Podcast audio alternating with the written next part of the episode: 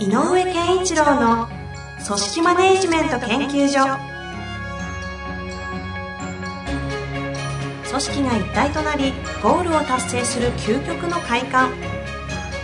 上場企業から中小企業まで延べ200社以上の支援を行った井上健一郎が組織人に関するあらゆる問題を分かりやすく解説します。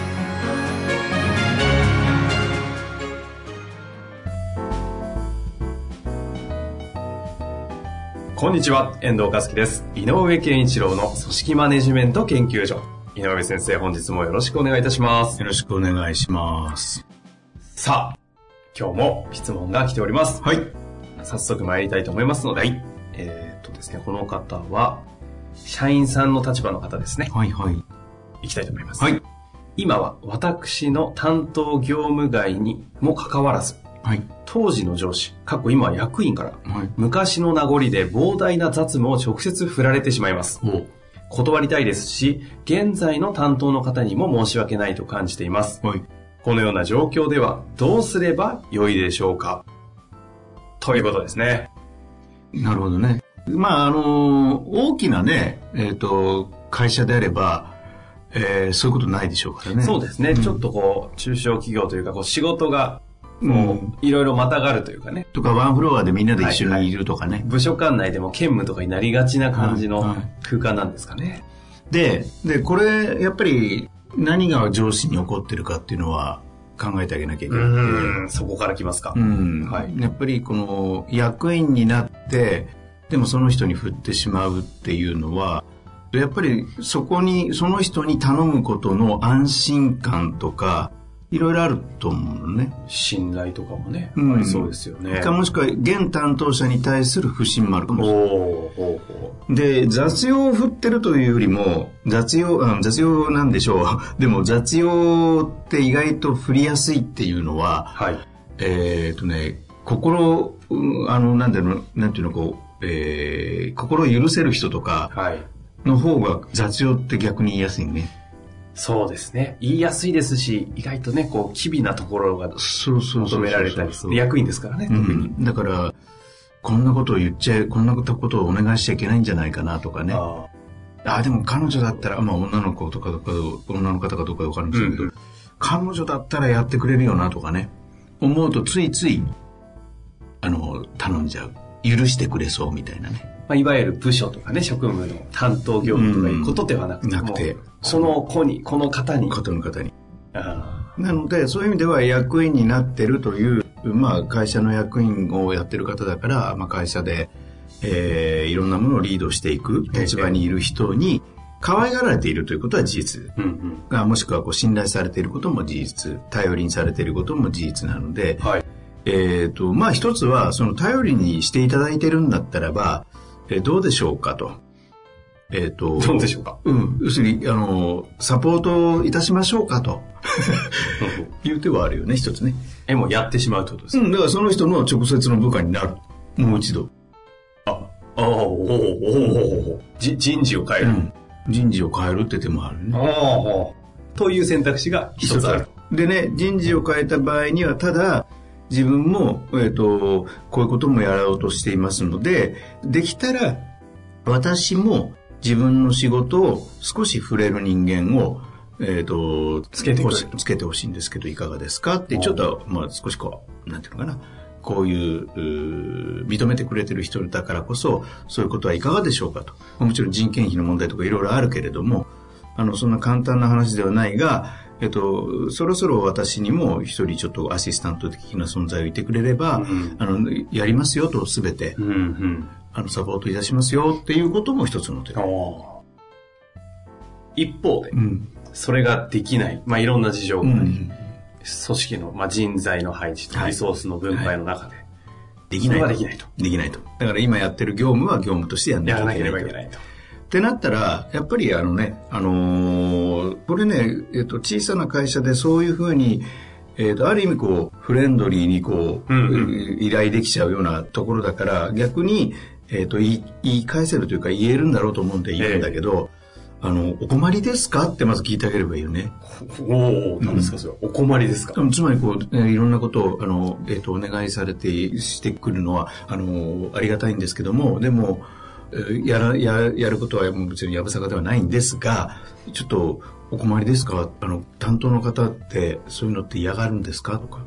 ああ。うん担当つまり、触れなくて困ってますかとか、うんうん。うん、つまり、他に言う人いないんですかとかっていうのは聞いてあげればいいね。まずね。で、で、そのさっき言ったなぜ私に言うんだろうっていうことをちょっと探ってあげて、うんうんえー直接なぜ私に言うんですかって聞いてもなかなか言えないだろうから、まあみたいに、あなんか、えっ、と、言っていただくのは決して嫌じゃないんだけど、えっ、と、なんか直接のね、担当の方が今いらっしゃるのに、うんうんでそれを超えて、ちょっと私もちょっと気になるんで、あれですけども、なんか振りずあの言いづらかったりとか、なんかされてるんですかって聞いてあげればいいんだよね。うん。この聞くことの、あれは目的というか、目的はうん何ですか、つまり、私じゃ実はないですよねっていう話に入っていくため。あ、はあはうん。だから、いや、そうなんだよね。彼女、こういうのってね、嫌がるんだよってなったら、あ、そうですか。私から話しておきましょうかでもいいしあ。う。んうん。うん。あ、でも、でもそれって、あの、やれないと困りますもんね。とかね。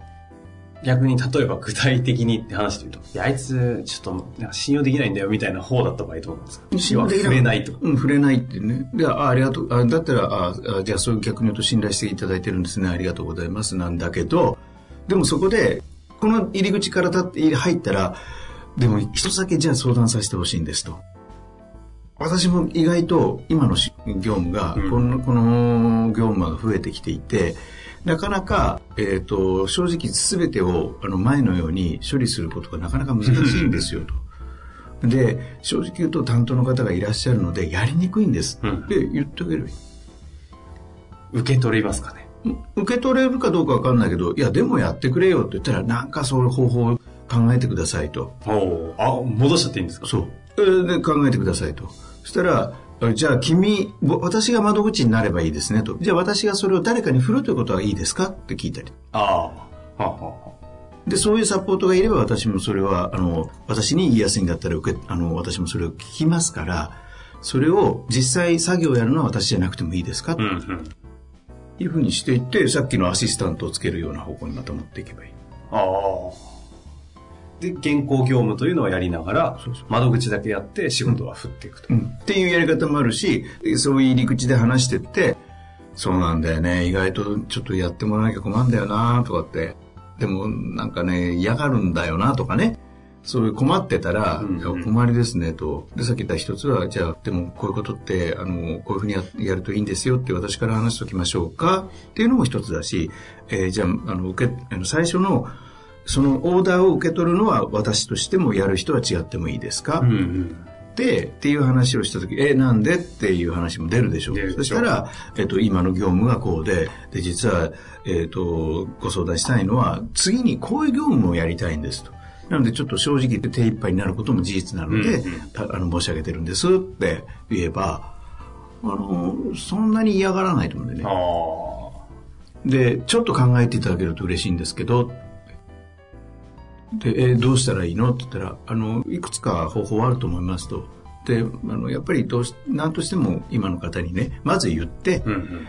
あの、慣れてもらうっていうのも大事かもしれませんよっていうことも大、あれだし、えっ、と、なんだろうな、全体的に今会社が、えっ、と、業績も伸びてるけど、人の数は増えてないので、えーみんな手一杯だから、あの、役員もちょっと自己自分でやっていただくとか、例えば。うん。で、多分そのぐらいのことは言える関係だと思うんでね。はだって、自分の部下じゃなくなったのに、振ってくるっていうと、そうかもしあ。うん。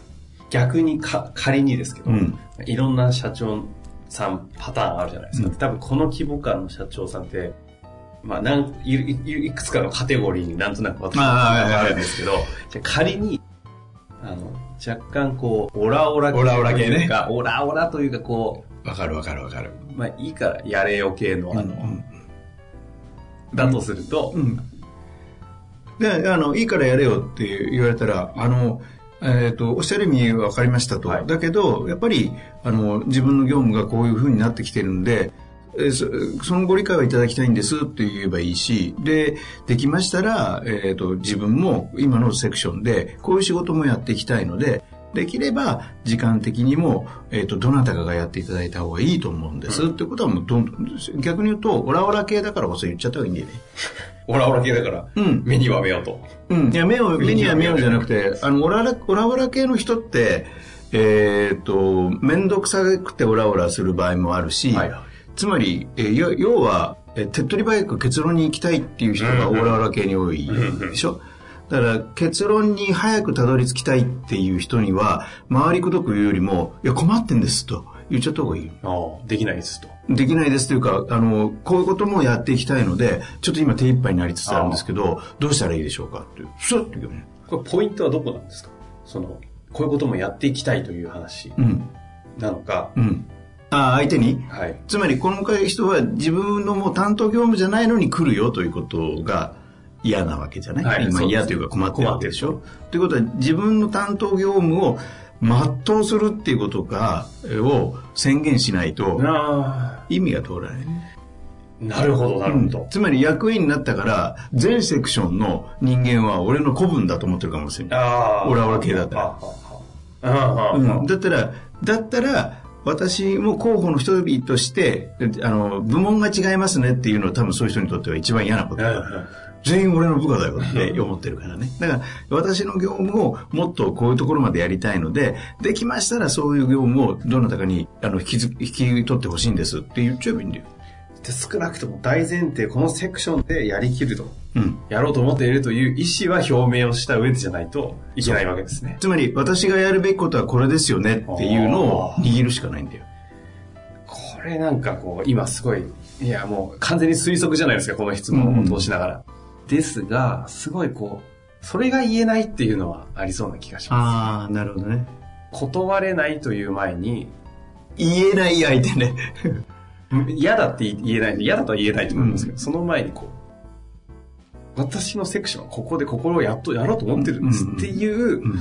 これ何なのか分かりませんけど、覚悟なのか、何なんですかね、ちょっと分かりません。逆に、こう、自分の何かがそうさせるのか分かりませんけど。あのー逆に言えばね、はい。えっ、と言えないなっていう、僕は、この、そういうぐらいまでって、えっ、と、オラオラ系であろうが何であろうが、その役員になった方は、その、この方に対して、ある種、えー近さとか、親密さを感じてるからやってると思っているから、話直接話した方がいいよって言ってるのね。うんでも、言えないなってんだったら、この人にも上司がいるだろうから、ええ上司に言った方がいいよね。あこれ一番シンプルで当たり前の答えなんだけど、僕はこう、中小企業でこういうことが起こるってことは、もうその直接の関係で、自分の存在をもっと高めるためにも直接に言えるんだからチャンスだよってつもりで言っている。なるほどでもそれやっぱり言えないよねっていうのもわかるので、その時やっぱり上司使わなきゃ。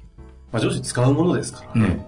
あいや、で、役員からこうよく言われるんですけど、チケット買ってこいとか言われるんですけど、ーうんうん忙しいさなか一番困ること結構あるんですよ。うん。はいはい。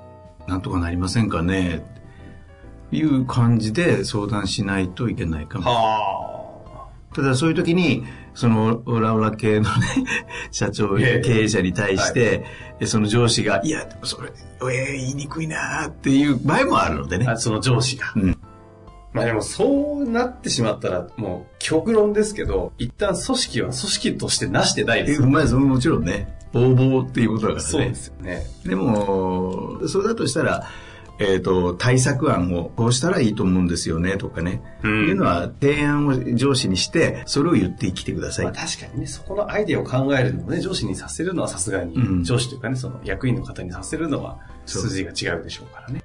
提案は少なくとも、上司と一緒に考えるのか自分が考えるのか。どうかね、あの、つい癖で言っちゃうっていう人もいるから、それはやっぱり上司が、あ、例えば役員ちょっと、あの、今ね、あの、彼女は、やっぱりちょっと担当も違ってきてるので、えっ、と、そういう業務処理については、ちょっと考えますから、えっ、と、いいですか？って言って、やるとかね。なるほど。もうね、やっぱり社員さんサイド目線の相談が来ると生々しい角度をいろいろ想定しなきゃいけないので、うんこう、一言にね、いつもみたいにパコーンっていう答えというよりも、こう、いくつか整理しながら回答が出たと思うんですけど、ちなみにですね、はいこのパターンになっている社長に何か言うとしたら何っていうふうにこう言いますかね。あ、これが起こってますよと。はいで、僕が社長に直接言える機会があるとしましたとそしたら、えっ、と、えっ、と、会社として、えっ、と、皆さんの、あの、担当、担務、役割の分担って、どんなふうにお考えなんですかって、まず僕だったら切り出す。で、えっ、と、まあ、例えばこういう規模だったら、10人とか30人とかかもしれないから、どうなんですかと、セクションってどう考えてらっしゃるんですかでも、いろんなこと、仕事がありますよねと、セクションを超えるものとかもありますかとか。で、えっ、と、で、ちなみに、えっ、と、社長さんの秘書役というか、サポート役、スタッフは誰ですかって聞くよね。あうん。まずね。で、あ。なるほど。誰々さんなんですよ。あ、そうなんですか。いや、実はこの間、あの、B さんから、こういう、B さんがこんなことをおっしゃってたんで、ちょっと気になってたんですけど、あ、じゃ、じ本当は違うんですね、担当で切り出すの。うんで、いや、担当、いや、担当違うけど頼みやすいんだよねって話なのか、いや、関係ないよ、そんなのって言い切っちゃうのか。うんで、関係ないよって言ったら、いやいやいや、社長、そろそろちゃんとした担当っていうのをわちゃんと分けないと、これから、え組織が拡大されると、どうしても組織がやらなきゃいけないのは、担当っていうのの専門性を高めるために、こう、分かれていく。うんうん。っていうのが組織として必要になってくる。専門特化するっていうことが必要になるので、そういうふうに曖昧にしてるとやばいですよっていう話をしちゃう。ああ。まあ、逆に言ってちっちゃい状態でそのまま行こうとしてて、垣根なんかいいんだよっていう話が確かにそうだって言うんであれば、うん。逆にその、いいんじゃない？あれですよね、部署間とかいうその垣根の組織形態をばらして、ばらしてもう一回再配置ですよね。あそういうアプローチもあるわけか。そう。だから、このパターン、今のお話聞いて、すごい感じたのは、この方だけで対応できるものでもなく、うんもしかするそと、経営者の方が変わらなきゃいけないというか、考えなきゃいけないポイントでもあるのかもしれないですよね。ただね、あの、じ部下から上司への、部下の方の相談で一番重要なのは、はい。部下から、部下から上、部下と上司の間にあるパイプを部下から細めるなってことなのよ。基本。で、ひえー今みたいに、そんなことまで未だに言ってくるというのは、実はわ僕はパイプは広い、太い方にだと思ってる。その、ほうほうということは、これを活用しましょうなの。うーん。甘えも含めて。うんうんちょっと困ってんですって言っちゃえばいいし、っていう、その、ふ太いパイプを使った情報の密度を高めた方がよくてうん。う、んうんうん。だから、狭めちゃいけないっはて思っている。あ。それはちなみにな、なぜですか？もったいない。もったいない。うんもったいないってきました。だって上司の部下のパイプって狭くなるエネルギーの強いもん。日々、うんでもそれが広がってるっていうんだったら、それを活用する。使わない手はないだろう。そう。で、いろんな情報を、普通の人だったら言えないことを言えるって最高のポジションだからね。確か他の人が言ったら怒るけど、例えばだけど、遠藤さんが言うとあの人聞いてくれるんだよ、頼むよなんて言われたらすごいパイプを持ってるとに。確かにそうですね。うん。でその関係性、そのパイプの太さすらも、お前のあなたのリソースだとそいうふうに受け取って使えとう。。そういうこと。活用それが痛いのよね。はだから一番最初に上司に相談した方がいいって言わなかった。あ。うーん。そういうことだったんですね。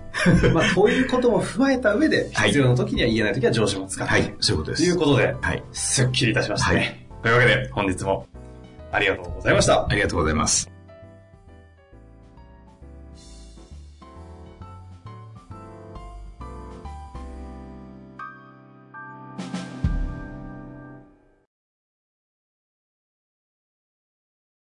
本日の番組はいかがでしたか？番組では井上健一郎への質問を受け付けております。